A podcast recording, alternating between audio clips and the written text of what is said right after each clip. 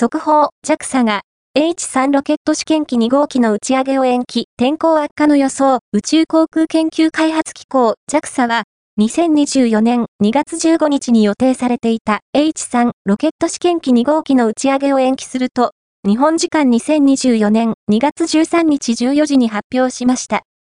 新たな打ち上げ日時は、決定次第改めて発表するということです。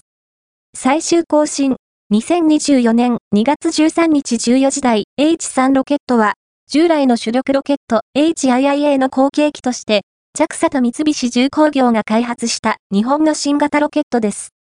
試験機1号機による初飛行は、2023年3月7日に実施されましたが、1段目の切り離し後に、2段目の LE-5B3 エンジンに点火することができず、打ち上げは失敗し、搭載されていた先進工学衛星、第地3号 ALOS-3 は失われました。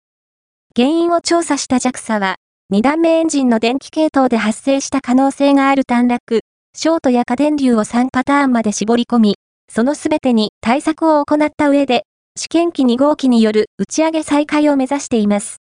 関連記事、JAXA、H3 ロケット試験機1号機打ち上げ失敗の原因究明に結論、再発防止対策を実施へ、2023年8月25日 JAXA H3 ロケット試験機2号機を打ち上げへ。早ければ2024年2月15日に2023年12月28日